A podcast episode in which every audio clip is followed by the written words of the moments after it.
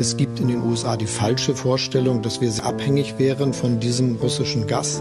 Wenn Russland von Anfang an die Absicht gehabt hätte, die Ukraine anzugreifen, dann wäre es allerdings längst geschehen. Mit einer zunehmenden Entfremdung von Russland kann und darf Europa sich auch nicht dauerhaft abfinden. Wir wollen Sicherheit in Europa gemeinsam mit Russland gestalten, nicht gegen Russland. Ostausschuss.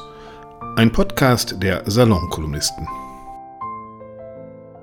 Willkommen, liebe Zuhörer. Mein Name ist David Harnasch. Ich bin Mitgründer und Geschäftsführer der Salonkolumnisten und Moderator der heutigen sechsten Folge des Ostausschusses der Salonkolumnisten und ich begrüße Sie diesmal aus Berlin.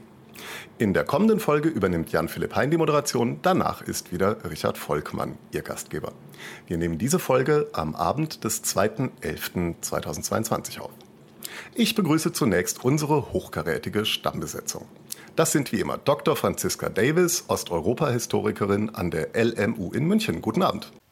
Guten Abend.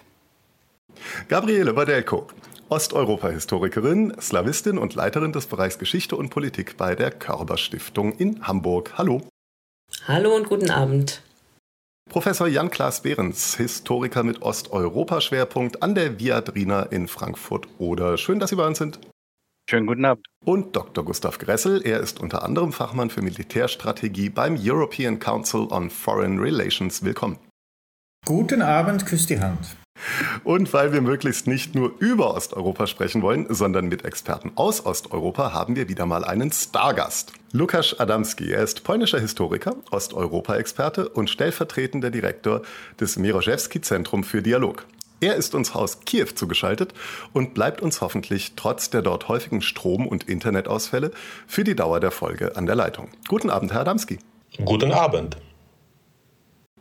Bevor wir uns unserem Kernthema zuwenden, wir sprechen heute über das Dominium Maris Baltici, übersetzt die Herrschaft über das Baltische Meer oder sinngemäß Ostseeherrschaft, möchte ich mir die Chance nicht entgehen lassen, uns einen Lagebericht aus erster Hand geben zu lassen. Herr Damski, Sie sind in Kiew. Wie ist die Stimmung angesichts der nun doch merklich schwer beschädigten Infrastruktur und andererseits angesichts der beeindruckenden Leistung der Luftabwehr?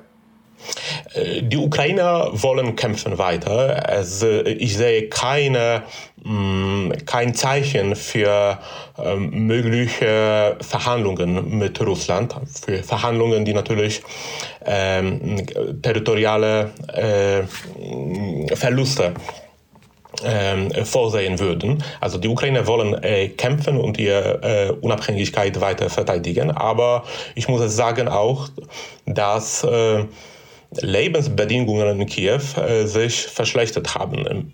Zumindest äh, im Vergleich dazu, was ich im Mai im, oder im Sommer sogar im September hier erlebt habe. Ich bin nicht zum ersten Mal während des Krieges in der Ukraine.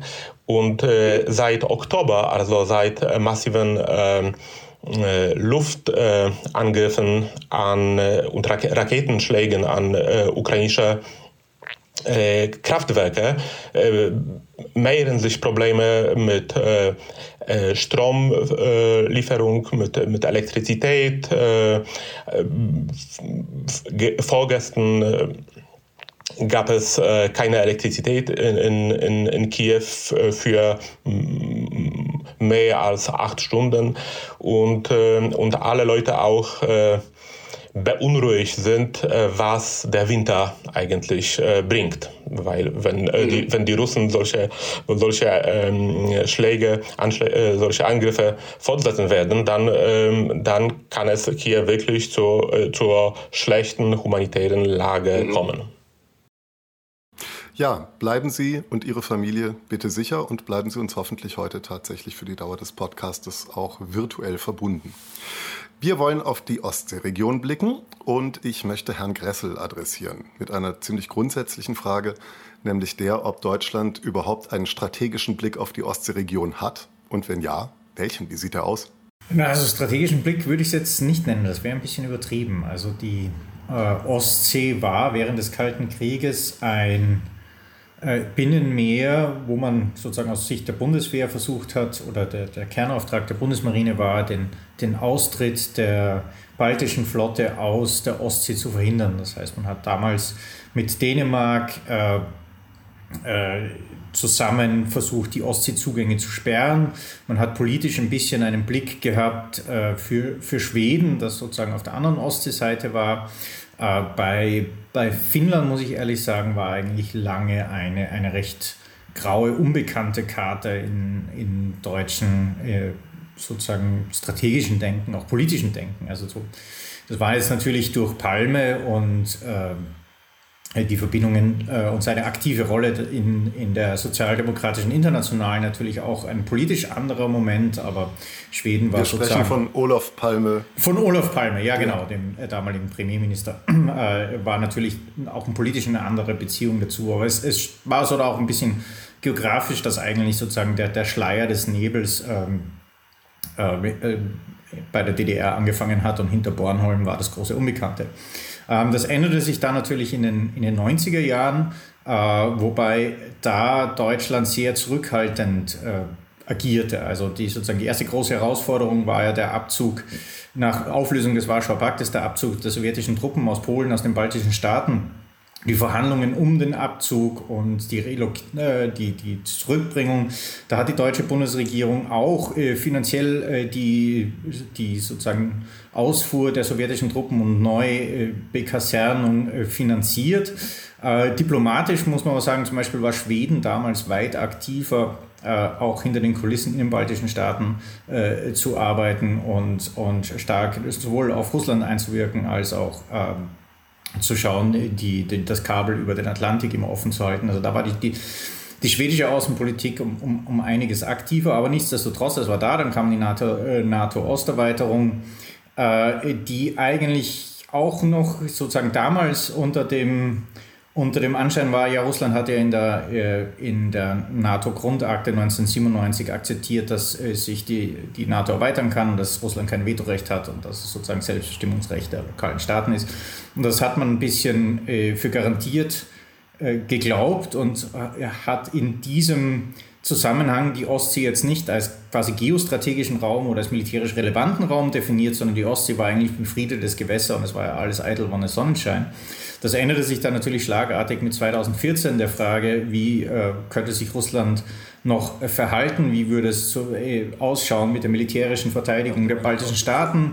Und das werden wir heute dann äh, noch alles vertiefen. Aber da, da, da stieß man eigentlich relativ zufällig drüber oder wurde durch die Geschichte hineingestoßen. Da hat man sich, bevor es wirklich notwendig wurde, eigentlich nie groß damit befasst. Und dann auch immer nur in militärischen Kreisen und sehr selten in der Politik und noch selten in Talkshows oder in öffentlichen Informationssendungen. Ähm, Sie haben 2014 als ein Wendedatum genannt. War das auch für die Betrachtung des Ostseeraumes das Wendedatum oder gab es da nochmal eine neue Eskalationsstufe auch in der Wahrnehmung der russischen Aggression äh, in Bezug auf die Ostsee jetzt im, mit der Eskalation des Krieges im äh, also für Deutschland, für die deutsche Politik und für die Bundeswehr war 2014 das Wendedatum. Wenn man sich anschaut, wie Schweden seine Verteidigung diskutiert, dann war für Schweden 2008 das Wendedatum. Äh, man hatte eigentlich die Professionalisierung der, der schwedischen Streitkräfte, war ja nicht für NATO, Afghanistan und äh, internationale Missionen, sondern das war die Lehre aus dem Georgienkrieg, dass äh, eine Annexion durch Russland oder ein, ein Annexionskrieg etwa gegen gegen Gotland oder gegen andere Seegebiete sehr schnell durchgeführt werden muss, weil man hat damals geschlossen nach diesen fünf Tagen und dann war ein bisschen die Luft draußen, dass die, die russische Armee keine Durchhaltefähigkeit hat und deshalb auf schnelle, hybride Spezialoperationen zurückgreifen muss, um im Ostseeraum was anzustellen. Und diesen begegne ich eher wiederum mit einer professionellen, kleinen, hochmobilen Armee. Das war der Hintergrund der schwedischen äh, Wehrpflichtdebatte, die ist ja 2010 abgeschafft worden und 2016 wieder eingeführt worden. Also für Schweden, auch für Finnland war definitiv äh, 2008 äh, der, der Wendepunkt, äh, wo man sich wieder stark äh, vorbereiten begann auf militärische Landesverteidigung, auf Verteidigung des Ostseeraums. Ich kann mich aus dem österreichischen Verteidigungsministerium noch sehr genau erinnern, als da die, die äh, Streumunitionskonvention aufkam, die Österreich ganz äh, drastisch gepusht hat und die finnischen Noten zu diesen Konsultationen, zu diesem Vertrag immer recht trocken waren. Wir müssen unser Land auch verteidigen können. Äh, und äh, da waren sie die einzigen, die das wirklich so klar und offen dargestellt haben, warum sie gewisse Abrüstungsschritte mit Blick auf Russland nicht machen. Und das war natürlich, es war 2012, also es war alles vor 2014. Die, die sind schon früher aufgewacht, aber wie gesagt, in Deutschland war das später. Ja, ähm, dazu vielleicht ein kleiner Ausflug. Es gibt ja einen historischen Grund, warum die Finnen da sensibler sind als andere Anrainerstaaten. Vielleicht mag Frau Wojdelko uns dazu ein, zwei Sätze sagen. Ja, wir haben das ja auch in, im Kontext des, äh, der russischen Invasion der Ukraine, haben wir das ja auch äh, am Anfang sehr oft gehört, dieses äh, Stichwort, ob die sogenannte Finnlandisierung der Ukraine nicht eine Lösung sein könnte. Und hinter der Finnlandisierung äh, verbirgt sich eben dieses ähm, sozusagen dieses besondere, die besondere Rolle oder dieses besondere Verhältnis, was Finnland aus guten Gründen über mehrere Jahrzehnte äh, Russland gegenüber pflegen musste, muss man ja ehrlicherweise sagen. Also Finnland hat eine sehr lange gemeinsame Grenze mit Russland. Es gab den, äh, den, den Winterkrieg, äh, der also sozusagen der, der, der ein, ein, ein Trauma ist bis, bis heute. Kann mir jemand aus der, aus der Runde helfen? 42, war das unter 42 oder der Winterkrieg begann 1939. Ähm, oh, okay. Ich habe jetzt das genaue Datum auch nicht im Kopf, er begann im Winter äh, 30 äh, und zog sich bis in den Februar 1940 hinein. Also es war ja, am, am Ende November 1939 äh, begann er, weil die, die Russen äh, schufen eine, ähm, eine, äh, ihre eigene Regierung in, in Finnland und dann äh, äh, attackierten finnische Positionen und, und das dauerte drei Monate. Wunderbar, vielen Dank. Also ich will, ich will damit sagen, durch den, durch die lange gemeinsame Grenze und unter anderem auch durch den finnisch-russischen Winterkrieg haben die Finnen ihre historische und militärische Lektion gelernt. Äh, also die äh, Finnland weiß, wie es ist, mit dem großen und äh, für, für Finnland immer auch sehr bedrohlichen Nachbarn Russland zu leben und was es heißt, auch sich, wie soll man sagen, praktisch der einer Art Besatzung, äh, russischer Besatzung unterstellen zu müssen. Also die, die, äh, die, die Finnen haben sehr früh allen Grund gehabt, wachsam zu sein und sind es, wie wir ja eben gehört haben von Gustav Gressel, äh, bis heute aus, aus guten Gründen anders als Deutschland. In der Tat. Und äh, so gesehen kann man ja auch sagen, war nur so mittel äh, erfolgreich die Idee, dass man äh, sich als Russland gegenüber der NATO besser aufstellt. Denn jetzt ist die NATO-Grenze ja um ein Vielfaches länger, als sie es vor der letzten Aggressionseskalation war. Ja, diese Finnlandisierung, ähm, die immer wieder in die Debatte eingebracht äh, wurde, die hat natürlich ähm, wie so viele Argumente in Deutschland übersehen, dass das russisch-finnische Verhältnis ganz anders ist als das russisch-ukrainische. Also ähm, die, die Ukraine, das haben wir auch in den letzten ähm, Folgen immer wieder besprochen, ist im gewissen Sinne die größte Herausforderung für Russland aus der Sicht russischer Nationalimperialisten, weil sie nicht nur ähm, das Imperium äh, herausgefordert hat, schon im 19. Jahrhundert, sondern die eigene äh, Nation. Es ist ja kein Zufall, dass diese imperiale Obsession Putins ähm, ihren sozusagen Schwerpunkt, ihren Brennpunkt ähm, in, der, in der Ukraine hat und äh, zum Beispiel auch die Unabhängigkeit Finnlands dann im Zuge des Ersten Weltkrieges äh, akzeptiert wurde im Grunde genommen, also auch von den Bolschewiki äh, und die der Ukraine ähm, überhaupt nicht. Also das war, das war etwas, was man massiv bekämpft, bekämpft hat und zwar egal zu welchem Lager man äh, im, im sogenannten russischen Bürgerkrieg, der eigentlich ein postimperialer Bürgerkrieg auf dem Territorium des ehemaligen russischen Zarenreiches war, was man aber auf keinen Buchtitel schreiben kann. Äh, deswegen verkürzt russischer Bürgerkrieg. Äh, da, da sieht man einfach schon darin, dass da einfach ein, ein blinder Fleck entsteht, wenn man diesen Konflikt nur innerhalb sozusagen eines internationalen Systems versucht oder eines europäischen Sicherheitssystems äh, versucht zu verstehen. Man muss die russisch-ukrainischen Beziehungen mitdenken. Ja.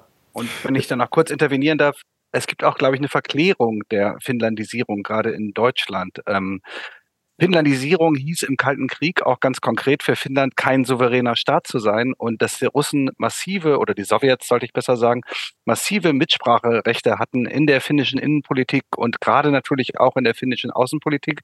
Das heißt sozusagen, wenn man jemandem rät, sich zu finnlandisieren, dann bedeutet das auch nicht weniger, als dass man seine komplette Souveränität äh, abgibt und dass man sozusagen zwar nicht gerade ein Vasallenstaat Moskaus ist, aber dass man doch sich in ein sehr spezifisches Abhängigkeitsverhältnis begibt. Das sollten wir auch hier festhalten bis, bis hin zu äh, hineinwirken in die Bildungspolitik. Also ähm, die russischen, äh, Entschuldigung, die finnischen Geschichtsbücher äh, waren lange, lange Zeit äh, mit Moskau abgestimmt, also äh, und mussten abgestimmt werden. Also das hat wirklich ganz, ganz tiefe Dimensionen gehabt und das ist nichts, was man der Ukraine ernsthaft hätte empfehlen sollen und können.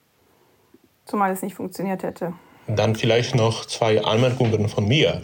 Also erstens, äh, Finlandisierung, dieser Begriff bezieht sich auf äh, das äh, System, das nach Jalta und Potsdam herrschte. Ja? Na, äh, das bezieht sich nach, äh, nach, äh, zum, zum System, wo, wo äh, de facto Europa in zwei großen Zonen äh, künstlich ein, äh, ein, äh, geteilt wurde. Äh, und äh, da, äh, die Finalisierung war der Preis, den Finnland zahlte dafür, dass, obwohl Finnland den Zweiten Weltkrieg eigentlich verloren hatte, blieb dennoch einen souveränen Staat.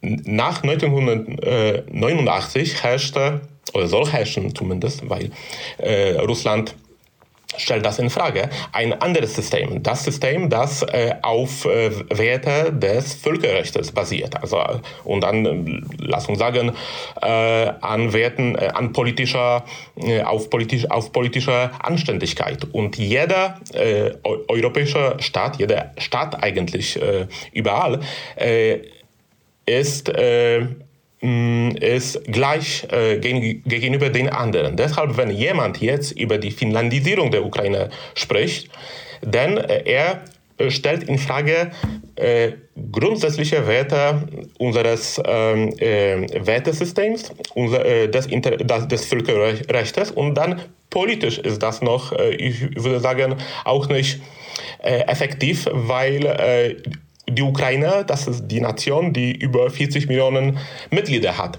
Das ist achtmal mehr als die Finnen. Finnland hat, ich glaube, 5 Millionen Einwohner. Und das ist ein, einfach politisch sogar unvorstellbar, dass äh, die Ukraine in diesem Moment äh, einer äh, theoretischen Finnlandisierung äh, zustimmten. Also eine, äh, dass die Ukraine einen Deal, ein Geschäft akzeptieren würden, dass sie keinen, äh, kein Recht auf NATO, auf EU-Beitritt hätten. Das ist politisch äh, unvorstellbar.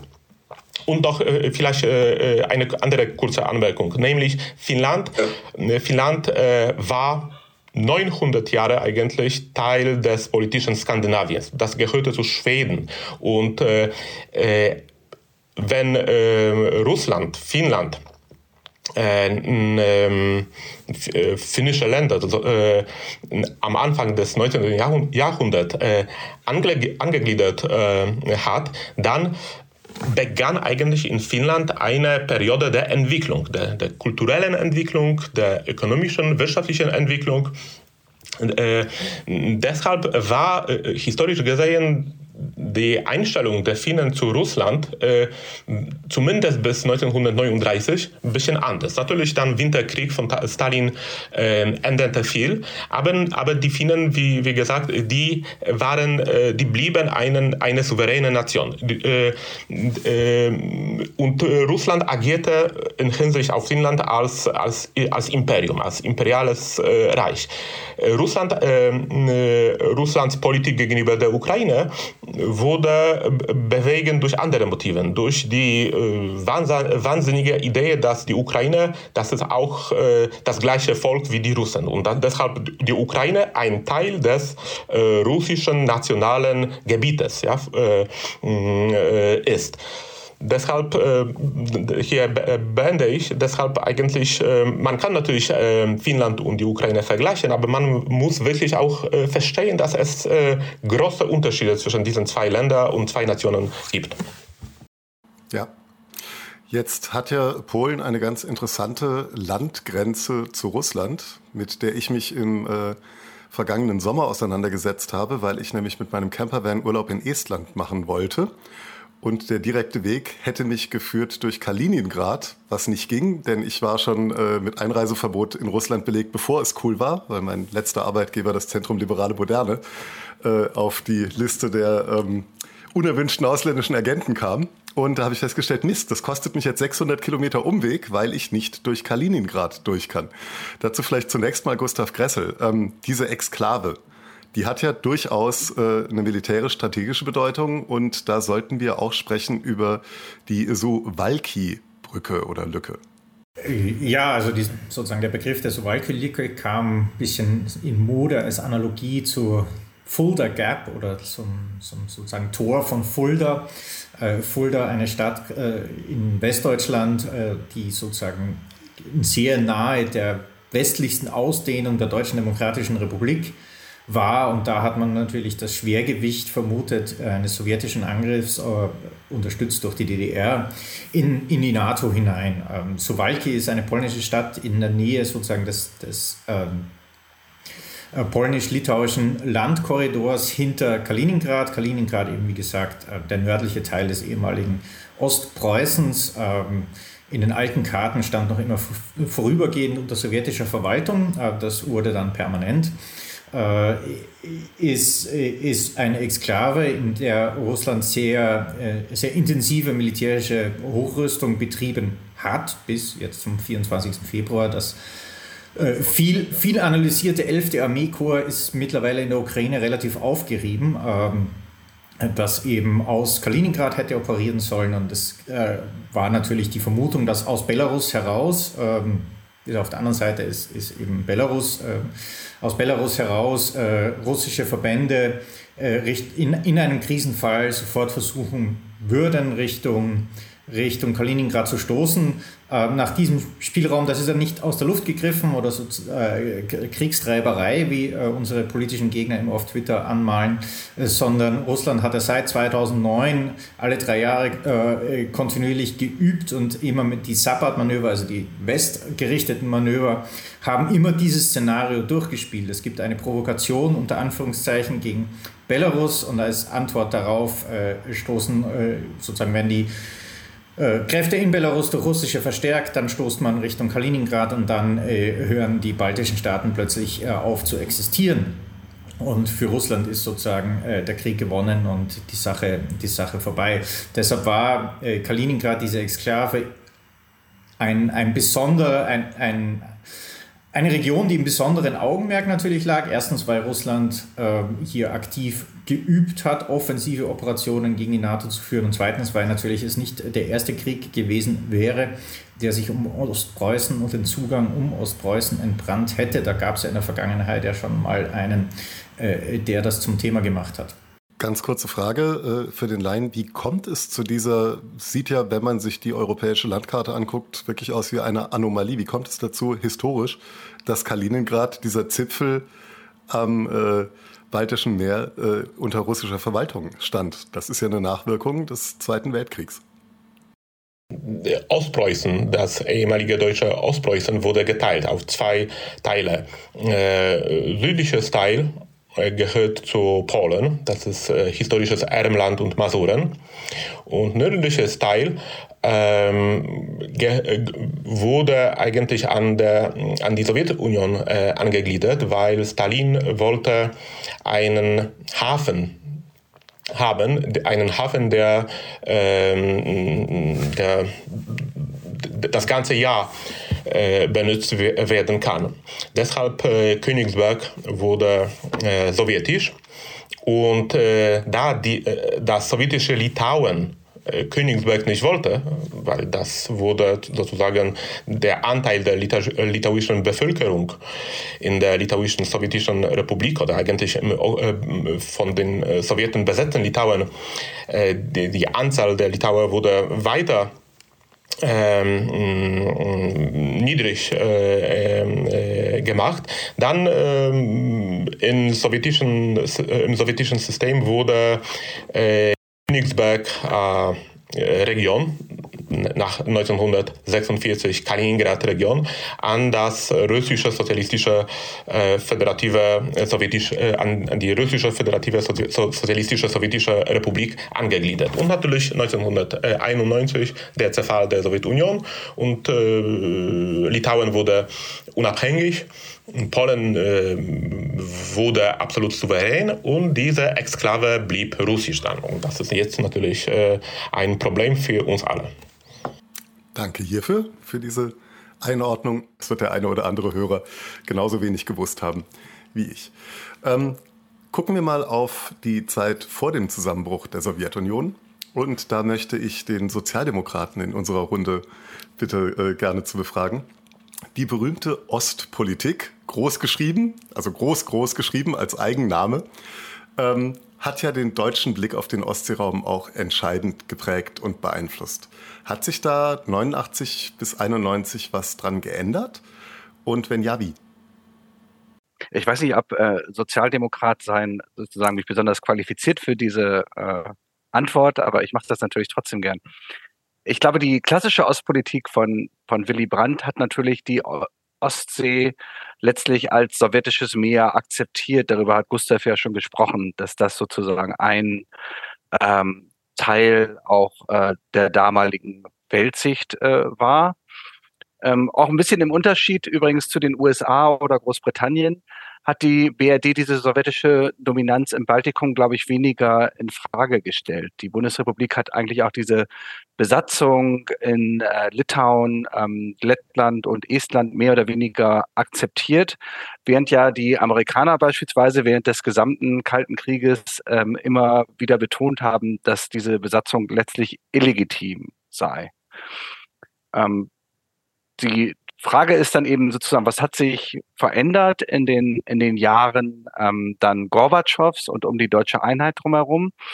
Und ich glaube, hier muss man nochmal darauf hinweisen, dass es eben eine Besonderheit war, dass es im Baltikum tatsächlich eine antisowjetische friedliche Revolution gegeben hat und nicht nur einen Machtkampf wie in Russland oder Belarus und dass die Bevölkerung sich sehr aktiv engagiert hat beim Sturz der sowjetischen Herrschaft. Man denke nur an die berühmte Menschenkette ähm, zum Jahrestag des Hitler-Stalin-Paktes äh, 1989. Und auch immer die radikale Entsowjetisierung, die wir da gesehen haben, dann im äh, Baltikum. Und das ist, glaube ich, auch etwas, was das Baltikum ganz fundamental unterscheidet von anderen früheren äh, sowjetischen ähm, Republiken. Und deswegen wird ja auch dieser Terminus technicus postsowjetisch von den Balten besonders ähm, stark abgelehnt.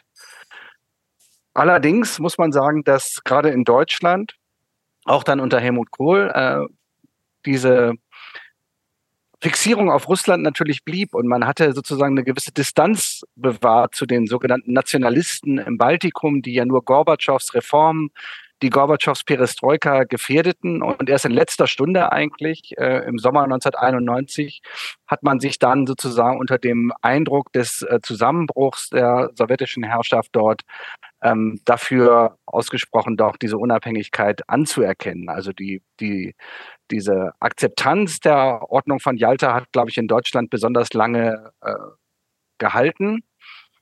Und, und wirkt auch noch nach? Und wirkt auch noch nach. Und man kann das dann sicherlich auch sehen nach 1990, 91, dass gerade die baltischen Staaten besonders gelitten haben, würde ich sagen, unter dieser deutschen Fixierung auf Moskau, auf den Kreml.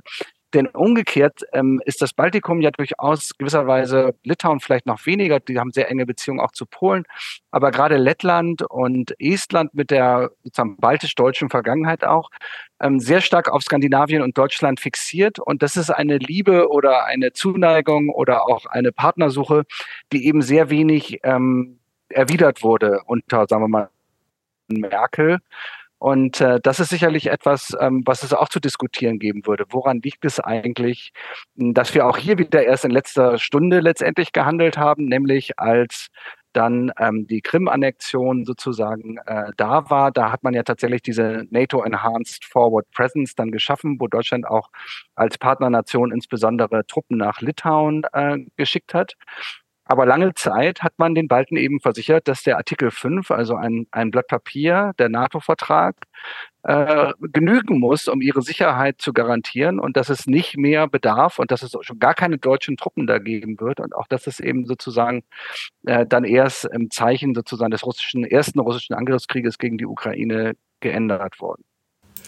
Ich würde würd gern, wenn ich darf, noch mal was ergänzen, weil das, was Sie sagen, ähm, lieber Jan-Klaas Behrens, mit dem, mit diesem, äh, warum die baltischen Länder eben nicht postsowjetisch sind, das äh, und sich auch selber nicht so sehen, das hat ganz essentiell was mit dem Selbstverständnis äh, der baltischen Staaten zu tun, was wir hier von Deutschland aus überhaupt nicht wahrnehmen. Also die baltischen äh, Staaten haben, äh, haben die sozusagen die, die zwanghafte Eingliederung in die Sowjetunion, die mit dem Hitler-Stalin-Pakt und dann mit der Nachkriegsordnung nach 45 vollzogen wurde, immer als Okkupation verstanden und verstehen das bis heute so und, diesen, und benutzen diesen Terminus auch so und haben eben nach dem Zusammenbruch der Sowjetunion 1991 ähm, sich auch deshalb nie als postsowjetisch bezeichnet, weil für sie das eine Wiedererlangung der nationalen, der Unabhängigkeit war. Also eine Wiedererlangung der Unabhängigkeit, die zurückgeht auf die Zeit nach dem Ersten Weltkrieg. Also da gibt's eine ganz andere nationale Tradition und ein ganz anderes Selbstverständnis, was wir aus deutscher Perspektive jenseits von Expertinnen und Expertenkreisen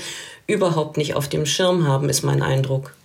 Ich glaube, äh nichts würde mehr zu einem tieferen Verständnis der baltischen nationalen Befindlichkeiten beitragen als möglichst viele, möglichst billige Ryanair-Flüge dahin, denn es lohnt sich absolut, sich zum Beispiel Estland und dort besonders Tallinn mal anzugucken. Und ich hatte, als ich das erste Mal dort war, ich war dort, weil das ja eine, ein libertäres Traumland ist mit äh, Internetzugang für jeden und ich mache meine 20% Pauschalsteuererklärung online. Das war eigentlich der Gesichtswinkel, der mich interessiert hat. Nichtsdestotrotz war ich total erstaunt, wie ähm, verwoben die deutsche Geschichte zum Beispiel mit der Estlands ist. Ich hatte keine Ahnung, dass Tallinn zum Beispiel eine Hansestadt ist.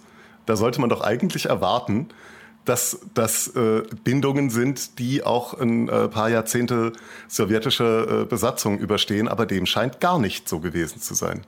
Ich fand das beeindruckend. Es war ja auch ähm, interessanterweise, wenn man noch weiter zurückgeht ins 19. Jahrhundert, war das ja auch äh, in der Wahrnehmung der, der russischen oder der russländischen Eliten sozusagen immer der, der, ähm, der Westen. Also sozusagen der, äh, äh, also natürlich Teil des russischen Reiches, aber doch ein irgendwie besonderer Teil, ein anderer Teil, sozusagen das, wo man irgendwie so seinen eigenen Westen, sage ich mal, ähm, hatte. Äh, also das, das war schon äh, in, in dieser Zeit ähm, stark, ähm, hatte eine andere, andere Bedeutung als äh, andere Regionen. Also klar, es war natürlich alles wahnsinnig ähm, polyethnisch und äh, das russische Imperium stell, stellte sich natürlich in Zentralasien, irgendwie in Taschkent anders dar ähm, als, als im Baltikum. Äh, aber es war ja auch lange Zeit eigentlich bis, bis zu den ähm, Russifizierungsmaßnahmen ähm, in den 1880er Jahren unter Alexander ähm, III. Äh, auch eine, eine Region, die sehr stark eben von den deutsch-baltischen Adligen äh, dominiert äh, wurde. Also da, da meine ich jetzt äh, nicht, also das ist ja auch immer so was, ne, in unseren Vorstellungen, äh, Jan, du hast es eben gesagt, es ist immer so ein Raum Baltikum. Und eigentlich muss man wirklich unterscheiden, äh, Litauen eben mit diesen viel stärkeren Bezügen ähm, nach ähm, Polen, also sehr viel stärker verwoben mit der polnischen äh, Geschichte und eben Estland äh, und Lettland viel, viel stärker verwoben mit, äh, mit der deutschen ähm, Geschichte. Und diese deutsch-baltischen Adlingen, Adlingen waren eigentlich sehr lange ähm, die, wirklich die, diejenigen, die ähm, ja, einfach administrativ in den Städten dominiert haben und die erst dann allmählich herausgefordert sind, worden sind, eben von den auch dort äh, entstehenden Nationalbewegungen ähm, der Esten und, äh, und der ähm, der Letten. Und es ist so eine sehr ambivalente Geschichte, weil so einerseits eben diese Russifizierung, gegen die es auch Widerstand äh, gab, andererseits waren ja die deutsch-baltischen äh, Adlingen seit Peter äh, I., dem sogenannten Großen, frühen, ähm, also äh, frühen, äh, na, früh ist übertrieben, ähm, wann war genau die ähm, Eroberung? Jan, jetzt musst du mir kurz helfen, 1721, ne? Genau. 1721 äh, ja auch eine ganz wichtige Ressource für das äh, russische Imperium. Ne? Also diese äh, was sie an, an Wissen, an technischem äh, Wissen, also in der Armee eine ganz große Rolle gespielt, in der ähm, Bürokratie, in den Ministerien eine ganz wichtige Rolle gespielt. Und das blieb ja auch bis zum Ende des, ähm, des Zarenreiches so, also des äh, hohe Militärs, äh, auch wenn es eine deutschfeindliche Stimmung dann während des Zwei äh, Ersten Weltkriegs gab, aufgrund eben des, des deutschen Gegners, dann eine wahnsinnig äh, wichtige Rolle gespielt haben und dann ja auch ähm, in, den, in so der Zwischenkriegszeit diese, ähm, diese baltischen Regionen ja auch wirklich eine, eine Region waren, wo sich dann die wirklich eine, einige der übelsten Figuren des Nationalsozialismus ähm, sozialisiert äh, haben. Also zum Beispiel Alfred, äh, Alfred Rosenberg ist, ist so jemand, äh, also wo, wo es auch dann wieder ein Ort von ganz ähm, starken ähm, Kämpfen und Kämpfen, äh, Kämpfen äh, gab und war auch dieses Bild des äh, jüdischen Bolschewismus, der, ähm, der das Zarenreich, die Monarchie zerstört habe, ähm, von, von vielen kultiviert wurde und die dann auch Karriere gemacht haben nachher in der ähm, also dann war ich vor allem in den 30er Jahren, aber die dann in die Weimarer Republik gegangen sind ähm, und dort eine wichtige Rolle gespielt haben beim Aufstieg des Nationalsozialismus. Wobei der, die, die Erinnerung der Balten an das deutsche Freikorps auch kein positives war, muss man aber auch dazu sagen. Also die sind damit ziemlicher äh, das Deutsche Freikorps. Äh, es gab ja sozusagen äh, so ein bisschen Ausholen mit dem Zerfall des Zahnreichs und äh, dem Frieden von Brest-Litovsk wurden ja die baltischen Staaten unabhängig, aber es sozusagen schwappte der Bürgerkrieg und die generelle Unordnung äh, mit dem Zerfall des Zahnreichs ja ziemlich schnell auch auf die baltischen Staaten über. Äh, es entstand in den baltischen Staaten auch äh, sozusagen so eine Art Mikrobürgerkrieg der, der unterschiedlichen Fraktionen, wo man dann politisch, äh, gesellschaftlich auch hin will.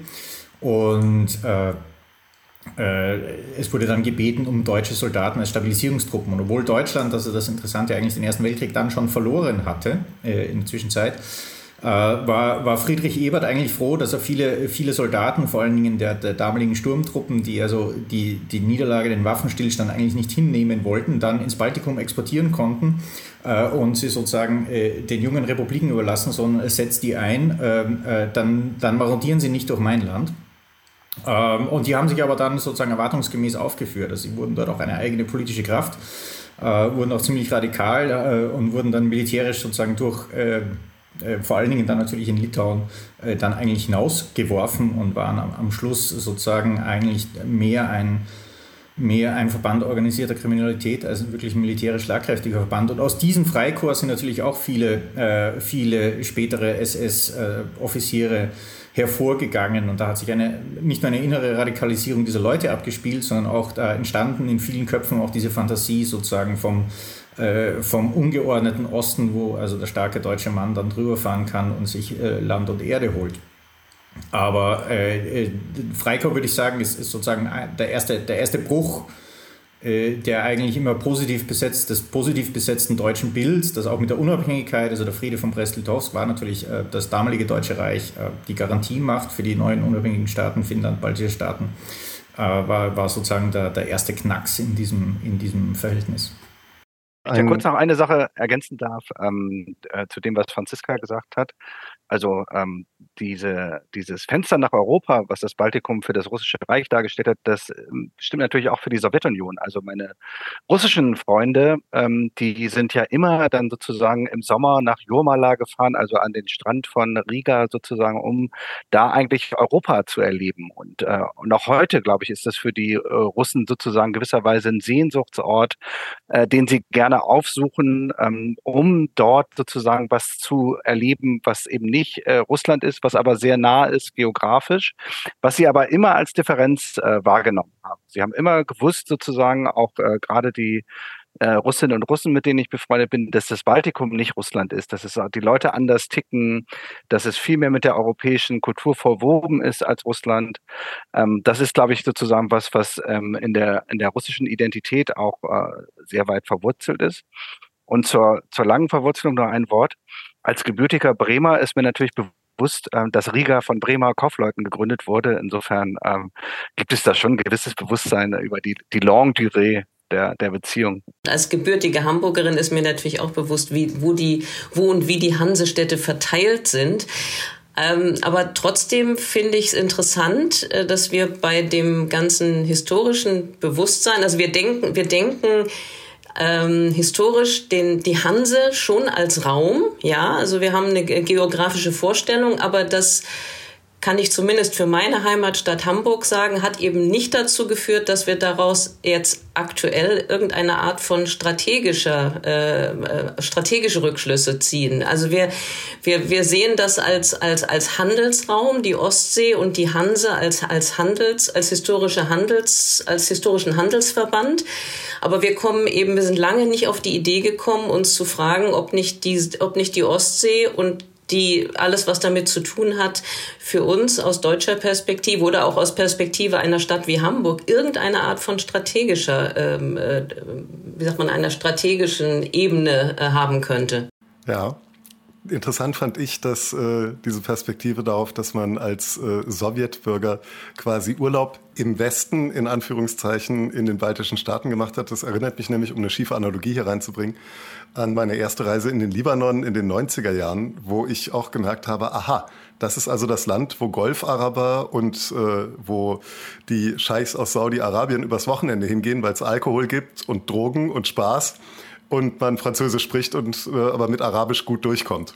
Irgendwie drängte sich mir dieses Bild so ein bisschen auf. Viele sowjetische Filme, die im Westen spielten, sind die nicht auch äh, in, den, in den baltischen Staaten gedreht worden? Das ist, ist doch auch so, eine, so ein Zeichen dafür, da, dass es diese Bedeutung hatte.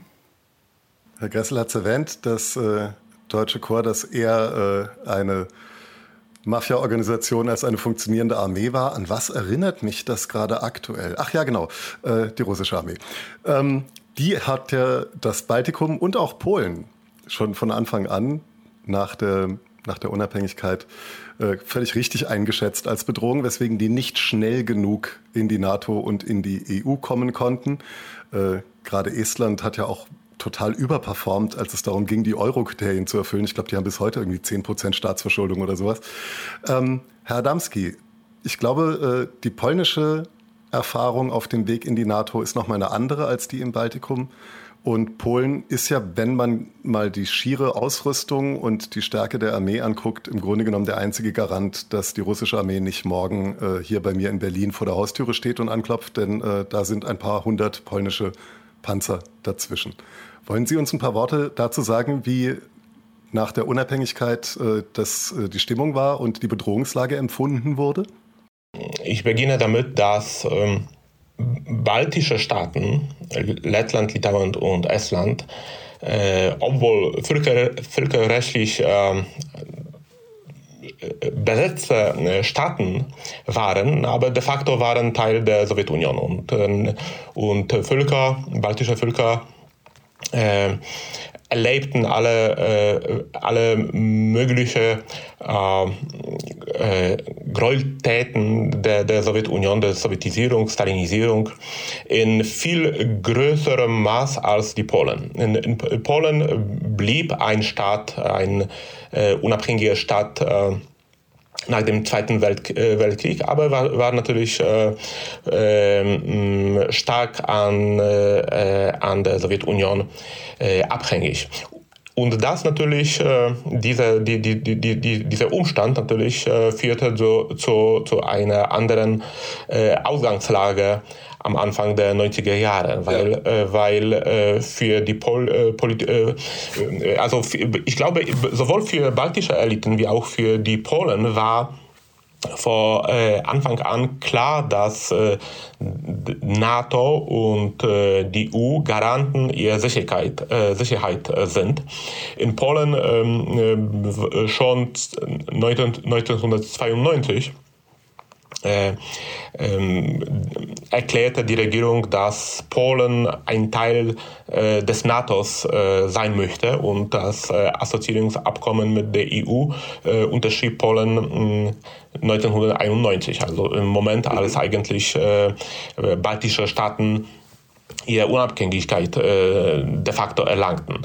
Und das natürlich äh, auch dafür, dazu führte, dass Polen früher als baltische Länder äh, NATO-Mitglied wurde. Po, äh, Polen Polen äh, hat NATO 1999 beigetreten und die baltischen Staaten 2004. Und natürlich auch vielleicht äh, Prozess der, der Einführung der Ma des Marktwirtschafts und äh, der Reformen war einigermaßen äh, leichter in Polen als zum Beispiel in Lettland oder in Litauen. Estland ist hier eine, eine Ausnahme, weil äh, die Esten äh, waren wirklich sehr gut in in ähm, äh, Zivilisierung, Digitalisierung ihrer äh, Wirtschaft, die, die, die, die, die machten unglaublich große Fortschritte in, im Sinne der, des, des Baus, der, der Markt, des Marktwirtschafts und dann äh, äh, na, aber Estland ist ein wirklich sehr kleines Land. Äh,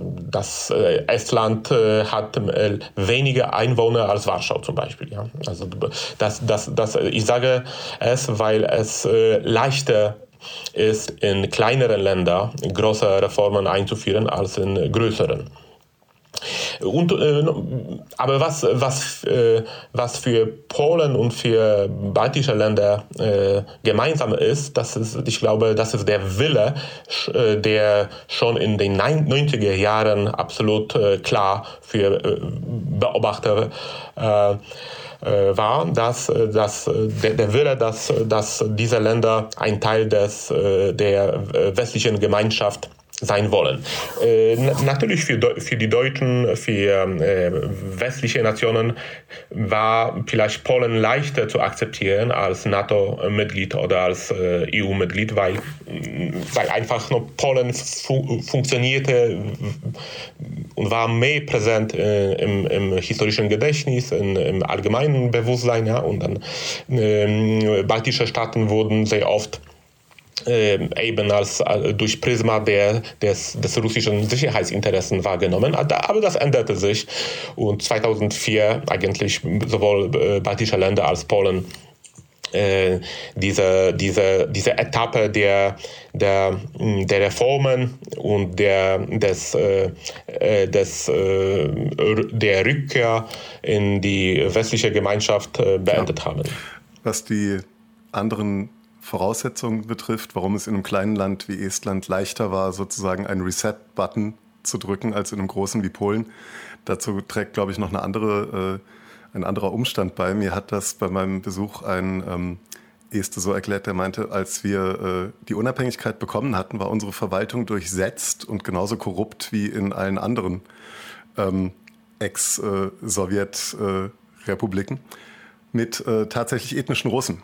Und ähm, der Gedanke damals war, einen Beamten kann man bestechen, einen Server nicht. Also sollten wir Beamte durch Server ersetzen. Ich fand das ziemlich schlüssig. Das war, die hatten das große Glück, genau zu dem Zeitpunkt unabhängig zu werden, als äh, IT verfügbar war, die genau solche Sachen ermöglicht hat. Und klar, das geht in einem kleinen Land wie Estland natürlich viel leichter als in einem doch relativ großen Flächen und auch einwohnermäßig äh, äh, bedeutsameren Land wie Polen.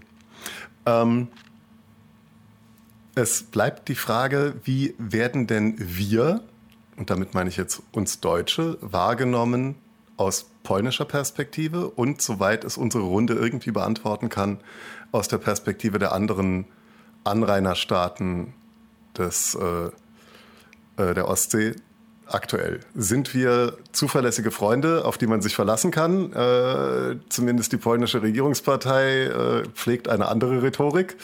Ähm, aber wir sind wichtige Handelspartner.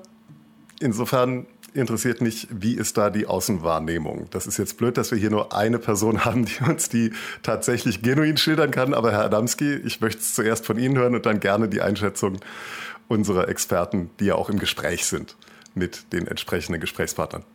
Deutschland hatte bestimmt ein sehr positives Bild äh, bis 2004 weil Deutschland in dieser Periode war, wurde als, äh, als Anwalt der, der, der, der Idee der äh, EU-Erweiterung äh, wahrgenommen. Und natürlich äh, in, in dieser Zeit, ich würde sagen, das war äh, eine goldene Zeit für äh, polnisch-deutsche Beziehungen. Aber nach 2004 2004 Polen äh, ein EU-Mitglied äh, war, wurde. Und das bedeutete, dass, äh, dass äh, polnische Eliten und ich würde sagen sowohl, äh, sowohl äh, rechtskonservative wie auch liberale Eliten, aber überparteilich, überparteilich gesehen äh, fühlten sich polnische Eliten äh, sicher als früher. Dann Polen als Staat auch äh, an das äh, an, der, an der Bedeutung gewann.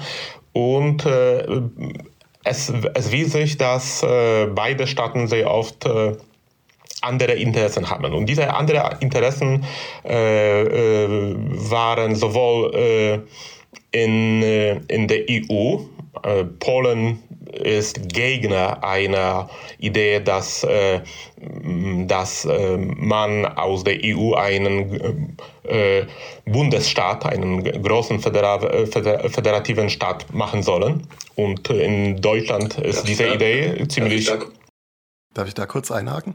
Ähm, denn ich äh, muss da immer denken an einen Artikel von Anne Applebaum. Ich weiß nicht, ob sie ihn im Atlantic oder im New Yorker veröffentlicht hat, wo sie geschildert hat, wie äh, durchaus konservative polnische, äh, relativ elitäre Zirkel Silvester gefeiert haben bei ihr auf dem Landgut. Und das war damals vollkommen unumstritten in diesen Kreisen, dass die Zukunft natürlich dem Westen und auch äh, westlichen Werten gehört. Und heute sind das zu 80 Prozent Menschen, die sie auf der Straße nicht mehr grüßen würden.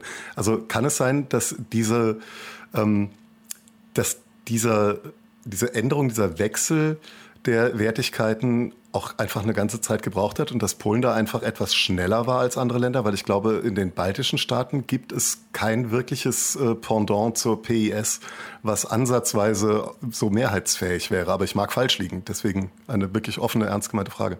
Ich glaube, inwieweit ich zumindest äh, baltische Länder kenne, dass sie auch ziemlich äh, äh, stark an ihrer Souveränität äh, gebunden sind und äh, na, jedenfalls, äh, jedenfalls äh, das, das ist ziemlich äh, äh, offensichtlich, dass in der EU, ein, in, besonders auch in Deutschland, eine Debatte stattfindet, äh, in welche Richtung soll sich die EU äh, entwickeln. Und, und zum Beispiel, ob ob äh, es eine gemeinsame Außenpolitik der EU entstehen sollte oder nicht. Polen ist Gegner so, solches Ansatzes und äh, deutsche Eliten sind äh, ähm, äh, eher dafür. Und noch äh, wichtige Sache ist natürlich die Einstellung äh, und die Beziehung zu Russland. Und dann natürlich hat der Bau der Ostsee-Pipeline sehr stark an, der,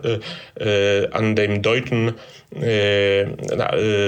Bild äh, also hat das dieses deutsche äh, Bild von Deutschland äh, sehr geschädigt. Und äh, die Idee, die diese Idee, dass Handel mit Russland ist nur Wirtschaft und es keine Politik dabei ist und dass Sicherheitsinteressen Polens, baltischer Länder und auch der Ukraine bei bei ähm, bei der Regierung, ähm, äh, von der Regierung der großen Koalitionen, der großen Koalition in Deutschland einfach äh, nicht äh, ernst genommen wurden. Das hat natürlich sehr stark an Vertrauen, äh, an, Deutsch, äh, an Vertrauen an, an, an, äh, ähm, dieses, äh, dieses Vertrauens an, an Deutschland äh, sehr stark hat beschädigt. Und noch vielleicht die, die, der dritte Faktor ist dann die, äh, die Sache der Waffenlieferungen äh, in die Ukraine. Äh, also diese Diskussion, die besonders heftig im im, Spring, Spring äh, im, im, im, Frühling und im Sommer war, dann, dann äh, sehen Sie wahrscheinlich, wissen Sie wahrscheinlich, dass Ukraine, die Ukraine und Polen sehr stark und sehr intensiv zusammen äh, äh zusammengearbeitet haben. Und nach meinen Quellen waren die Ukrainer sehr, sehr enttäuscht durch die durch die Einstellung der deutschen Regierung. Das hat sich inzwischen, ich glaube, ähm, äh, ich glaube, das hat sich inzwischen geändert in besserer, äh, in besserer äh, Seite, aber natürlich äh, noch Enttäuschung äh, entstand. Ich glaube, da waren jetzt, jetzt mehrere Sachen zusammen. Also in Ihrer Frage, da, da muss man, glaube ich, auf unterschiedlichen Ebenen ähm, antworten. Sie haben ja schon sehr viel gesagt. Äh, Herr, Herr Adamski. Aber ähm, ich möchte das auch nochmal ähm, betonen, weil Sie das jetzt auch so gesagt haben mit dieser Souveränität, also wie wichtig Souveränität ist. Und das ist ja auch ein Grund gewesen für den EU-Beitritt. Ne? Also die EU eigentlich als eine Institution, die die Souveränität ähm, schützt. Äh, und das Interessante finde ich, wenn man, wenn man so vergleicht, ähm, die jetzt etwas vereinfacht gesagt, die westeuropäische und die ostmitteleuropäische Erfahrung der Europäischen Union ist ja äh, schon eine sehr andere. Also in, in, ähm, in Deutschland oder äh, in Frankreich oder in Großbritannien war das ja wirklich ein äh, eher ein Elitenprojekt, das dann sozusagen so einen Trickle-Down-Effekt in die Bevölkerung äh, hatte, während das ja in, ähm, in Polen und auch in den baltischen Staaten, soweit ich das sehe, auch einfach von Anfang an eine sehr große gesellschaftliche Unterstützung hatte. Also etwas, das man wirklich, wo es eine breite Unterstützung in der Gesellschaft ähm, für, für gab äh, und ähm, Sie, Sie, Sie können das besser beurteilen, äh, Herr Adamski, aber trotz dieser unterschiedlichen Vorstellungen, was die Europäische Union sein soll, ähm, würde es jetzt in Polen, glaube ich, nicht so weit gehen wie in Großbritannien, dass man, weil in Großbritannien war ja auch immer äh, zumindest von einigen der EU-Gegner immer ähm, die Souveränität das Argument. Also klar, im Brexit hat dann vor allem Migration auch eine Rolle gespielt. Aber als Tochter eines äh, Briten kann ich also auch aus eigener Erfahrung sagen, dass ich als Teenager schon immer lange Vorträge über die EU bekommen habe, wie undemokratisch die ist und ähm, dass das halt deswegen sei eine nette Idee, aber deswegen ginge das, ginge das alles nicht. Und erst wirklich durch äh, das Studium der osteuropäischen Geschichte, also ich war sehr euroskeptisch, so mit äh, Anfang 20. Und erst so durch dieses, meine Beschäftigung mit Osteuropa habe ich verstanden, wie wichtig ähm, das sein kann, äh, gewesen ist. Ähm, also für, für Länder, die eben nicht nett auf der Insel da irgendwo ähm, ähm, sich äh, gut geschützt äh, fühlen äh, können und was das auch einfach für eine wahnsinnige ähm, Bedeutung hat. Äh, ich weiß noch, wie ich in Vilnius war und ähm, die, da hängt ja die Flagge äh, der NATO vor dem äh, Präsidentenpalast neben der europäischen und neben der, neben der litauischen. Also das ist ganz, ganz, ganz wichtig, auch einfach für, für die eigene ähm, ja, Identität, wo man hingehört und wo man ähm, geschützt wird. Und jetzt die Frage nach der Peace und was, die, was Sie jetzt gesagt haben, dass dann bei einem Applebaum ähm, äh, irgendwie jetzt die ganzen Freunde, die früher, mit denen sie sich früher irgendwie gut verstanden hat und wo man sich so auf bestimmte Werte einigen könnte jetzt irgendwie in die Peace abgedriftet sind. Ich glaube, das ist schon auch nochmal eine andere Geschichte. Also da spielen die 90er Jahre und die Enttäuschung äh, mit dieser radikalen Transformation äh, eine große Rolle. Da spielt eine große Rolle, dass die ehemaligen Sridanosch ähm, Anführer, ähm, die im Namen der Arbeiterklasse gesprochen haben in den 80er Jahren, äh, dann eben diese neoliberale Transformation mitgetragen haben und einfach die Peace auch sehr äh, geschickt darin war, ähm, äh, äh, ja, dann eben mit anderen Mobilisierungsstrategien, sage ich mal, Kirche, Religion, äh, Nation, auch ein, auch ein Gefühl der Frustration ähm, zu, zu mobilisieren. Aber soweit ich das sehe, also wie gesagt, da haben wir jemanden in der Runde, der das noch besser beurteilen kann, ist, ist das jetzt bisher nie so weit gegangen, dass es eine wirklich ähm, ja, ähm, wirklich vernehmbaren Teil oder einen einflussreichen Teil der Gesellschaft gibt, wie in Großbritannien es der Fall ähm, war, dass, dass man dieses europäische Projekt aufgibt und eine gewisse Wiederholung von diesem Missverständnis, was die Europäische Union für einen bedeuten kann, haben wir dann auch bei dem Maidan gesehen. Also ich hatte das Gefühl, dass viele in Deutschland einfach nicht verstanden haben, äh, warum man für Europa auf die Straße geht. Äh, also was, was da, da, da war so ein Empathieproblem. Ähm, ja? Also ich, ich weiß auch, dass, dass auch, da war irgendwie, glaube ich, auch Europa, war der Europawahlkampf kurz nach dem Maidan, ich glaube, ja, so ein paar Monate nach dem Maidan, ähm, hatten, war Europawahlkampf in, äh, ja, in der Europäischen Union und da hatte, gut, das war die AfD, aber trotzdem, da war irgendwie, was hat das Demokratieverständnis der Europäischen Union, nee, was haben die Europäische Union und Nordkorea gemeinsam? Das Demokratieverständnis, was stand auf den Plakaten ähm, der AfD? Äh, und das heißt, diese symbolhafte ähm, Aufladung war völlig unterschiedlich. Ähm, bei uns irgendwie Schuldenkrise, wir zahlen für die faulen Südeuropäer und in der Ukraine eben Symbol für Demokratie und Freiheit und Wohlstand. Ja. Ähm, eine Frage an Herrn Gressel. Ähm, was ergibt sich denn an Konsequenzen für Deutschland, insbesondere für die Verteidigungspolitik im Ostseeraum aus der Zeitenwende. Steht da was auf der Einkaufsliste, was insbesondere in der Ostsee zum Einsatz kommen wird oder an der Ostsee zum Einsatz kommen wird? Ja, das Problem ist, äh, da wird ja darum gestritten, weil äh, in Inflationszeiten das Geld relativ schnell knapp wird, äh, diese 100 Milliarden. Und äh, der, der, Geldbetrag einmal in den Raum gestellt wurde, ohne dass man vorher ein, eine klare Liste an Prioritäten hätte. Es gäbe für den spezifisch natürlich für den Einsatz in der Ostsee Schwimmerseite, vor allen Dingen die Korvetten, das sind Nachfolger der, der Schnellboote, die sind äh, dazu gedacht, äh, die Verbindungslinien äh, über die Ostsee offen zu halten, äh, auch äh, dann über, über See Verstärkungen hinein zu transportieren in die baltischen Staaten, wenn etwa die Landverbindung gekappt ist oder die Landverbindung unter russischen Artilleriebeschuss steht. Natürlich die, die Luftwaffe auch die, die F-35, äh, gerade in der Kapazität nukleare Abschreckung, sind auch für den baltischen Raum, sind es, die schwimmen natürlich jetzt nicht an der Ostsee, aber die sind natürlich für den baltischen Raum ein enorm wichtiges Moment, weil wir sehen das jetzt gerade äh, in diesem Krieg, dass ständige nukleare Säbelrasseln ja äh, allgegenwärtig ist und hier die Antwortfähigkeit der NATO und die Antwortfähigkeit der NATO in Europa ja auch ein, ein entscheidendes Moment der Sicherheit, der Abschreckungsfähigkeit äh, für den Ostseeraum ist.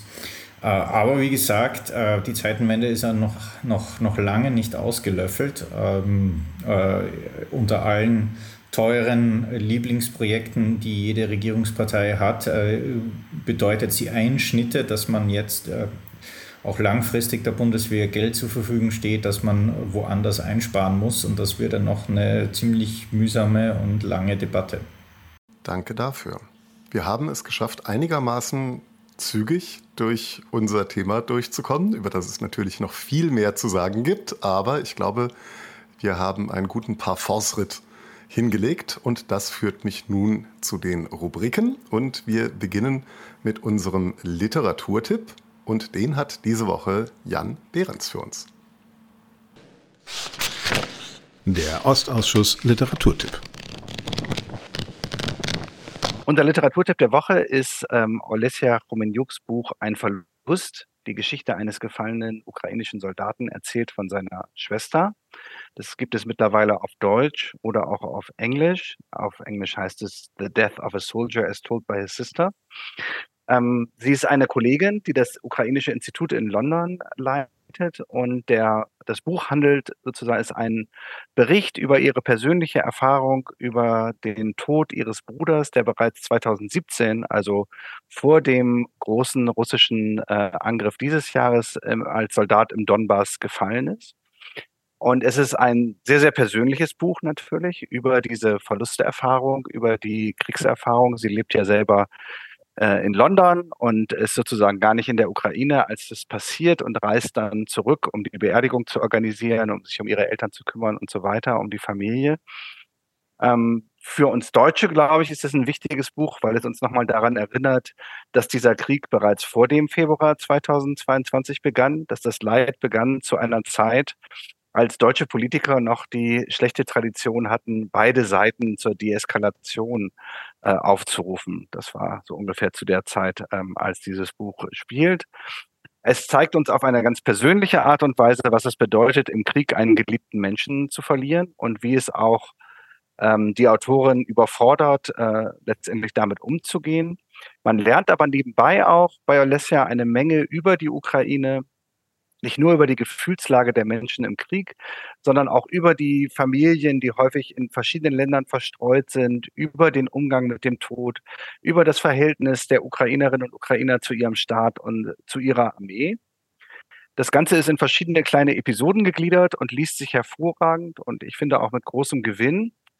Auch wenn ich oder gerade deshalb, weil ich warnen muss, äh, dass bei den meisten von uns wahrscheinlich während der Lektüre die Augen kaum trocken bleiben werden. Doch trotz aller Intensität und Emotionalität gleitet die Erzählung nie ins Kitschige ab. Es gibt auch keine Verklärung des Krieges oder der Helden, beziehungsweise ihres Bruders, der ja einer dieser Helden ist, die der Krieg produziert. Aber zugleich eben auch nicht den billigen Pazifismus, der bei uns in Deutschland so beliebt ist. Es handelt sich vielmehr um eine schonungslose Innenansicht des Krieges und des Verlustes, geschrieben von einer Frau, die, ähm, das war mein Eindruck, dann am Ende die sich selbst beim Schreiben dieses Buches kaum geschont hat. Es lohnt sich sehr, es ist keine leichte, aber doch eine erhellende Lektüre, nach der man mehr weiß über die Ukraine und mehr verstanden hat. Vielen Dank dafür. Ein Verlust, die Geschichte eines gefallenen ukrainischen Soldaten, erzählt von seiner Schwester, ist erschienen bei Ibidem und ist von Olesja Romechuk.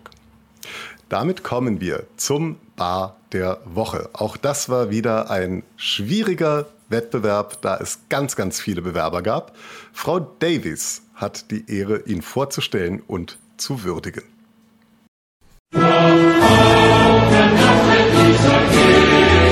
Der Bar der Woche.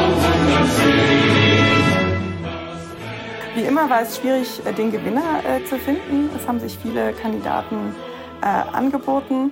Am Schluss lagen ähm, zwei vorne, ein Kopf-an-Kopf-Rennen zwischen zwei Städten in Ostdeutschland, eine in äh, Brandenburg, die andere in Mecklenburg-Vorpommern. Zuerst war es die Stadt äh, Stralsund, die sich in einem Anfall von Größenwahn und Ignoranz angeboten hat für Friedensverhandlungen zwischen der Ukraine und Russland und dabei die eigene äh, nicht nur die eigenen äh, juristischen Kompetenzen ähm, überschritten hat, sondern natürlich auch gezeigt hat, dass sie äh, die letzten Monate verschlafen haben. Das Interessante war, dass also von den Grünen bis zur AfD alle diesen Antrag unterstützt haben. Aber dann meldete sich äh, Königs äh, Wusterhausen in Brandenburg mit einem äh, offenen Brief, der an ähm, Ignoranz äh, noch bei weitem die Stralsunder übertraf.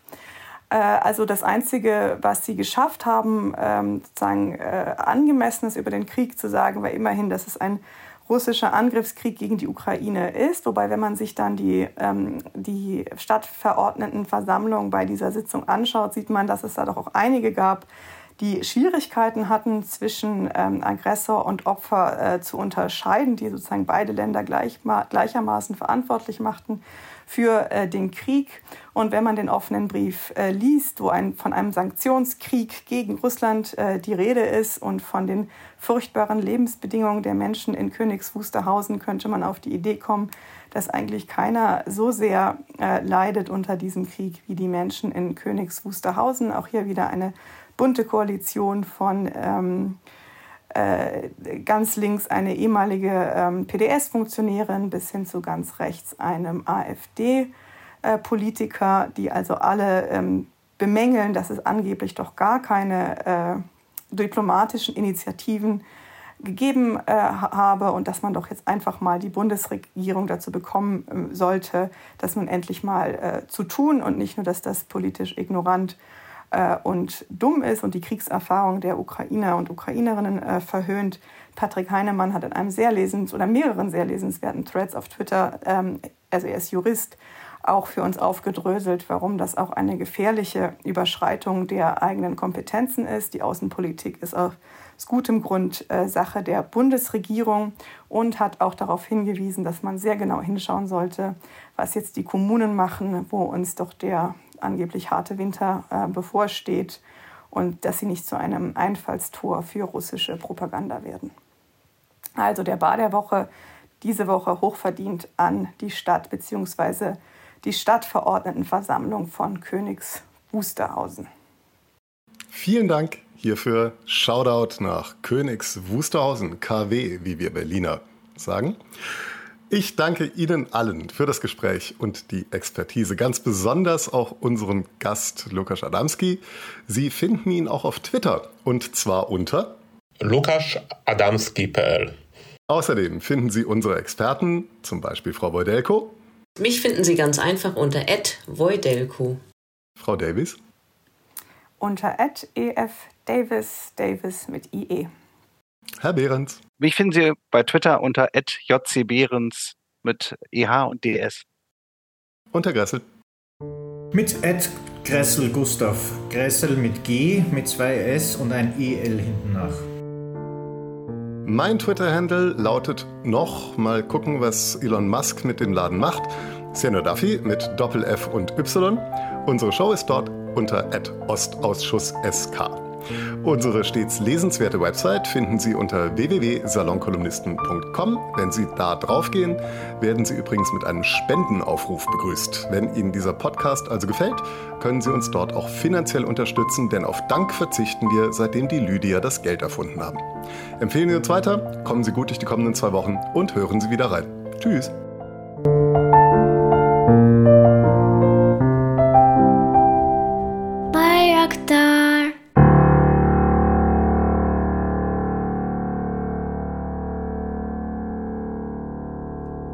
Dafür.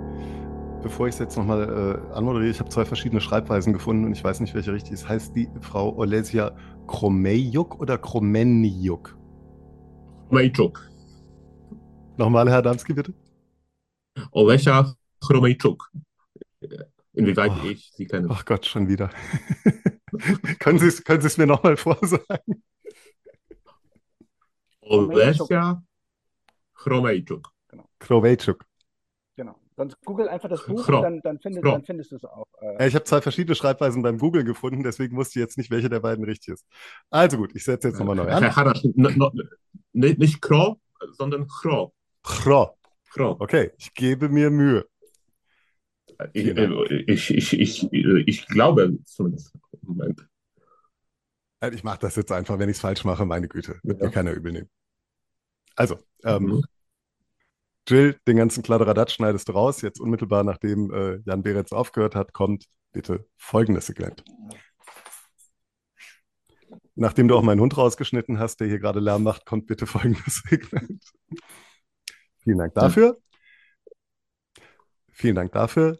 Olesia Chromenjuks. Jetzt habe ich ein ein N reingebracht. Vielen Dank dafür. Vielen. Dank. Haltet doch jetzt mal die Klappe. Wenn es Englisch geschrieben ist, ist das CH nicht Ch, sondern Ch. Hat, äh, äh, äh, also ich kenne sie persönlich. Nein, nein, ich meine habe, am Schluss. Es ist doch Chuk am Schluss, oder? Chromejczuk. Chromejczuk. Genau, das meinte ich. Ich meinte nicht am Anfang, ich meinte, ich meinte die letzte Silbe ist Chuk. Mhm. Czuk. Ja. Vielen Dank dafür. Ein Verlust, die Geschichte eines gefallenen ukrainischen Soldaten, erzählt von seiner Schwester, von Olesia Chromejczuk, ist äh. Vielen Dank dafür. Ein Verlust, die Geschichte eines gefallenen ukrainischen Soldaten, erzählt von seiner Schwester. Wieso habe ich denn den Verlag jetzt nicht mit drüber kopiert? Welcher war denn das nochmal? IBDM Verlag Ibidem. in Stuttgart. Ja. Ja, das ist beim Copy-Paste untergegangen.